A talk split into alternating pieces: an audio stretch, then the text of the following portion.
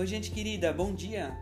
Eu sou o catequista Edrich Predman, da Paróquia Evangélica de Confissão Luterana em São Borja, e tenho a alegria de estar com você neste novo amanhecer. Hoje, dia 15 de maio, sexta-feira, onde nós celebramos, recordamos e queremos parabenizar o assistente social. Sim, hoje é dia do assistente social Parabéns para você que se dedicou à pesquisa, ao estudo, escolheu este caminho profissional para dedicar a sua vida e construir a sua profissão. Parabéns! Eu venho compartilhar com você, carinhosamente, as palavras do devocionário Semente de Esperança para o nosso dia. O texto bíblico que quer nos conduzir, tocar o nosso coração, de Gálatas, o capítulo 6, o versículo 10, que nos diz: Portanto, sempre que pudermos, devemos fazer o bem a todas as pessoas, especialmente aos que fazem parte da nossa família de fé. O texto devocional do nosso dia é elaborado pela Lorene Grade Witter, de Nova Xingu, aqui no Rio Grande do Sul. Ela nos escreve assim como uma provocação à reflexão ao nosso dia. Família, colo de Deus.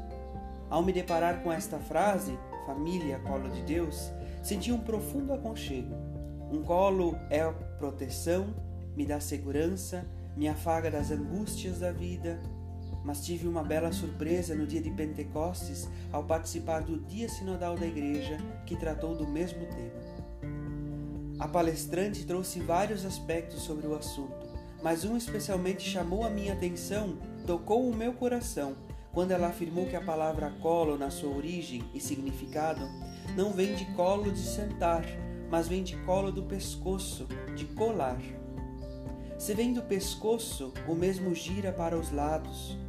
Como pessoa e família cristã, precisamos girar o pescoço e olhar para os lados, para as diferentes situações de vida, de família, de sociedade que nos cercam.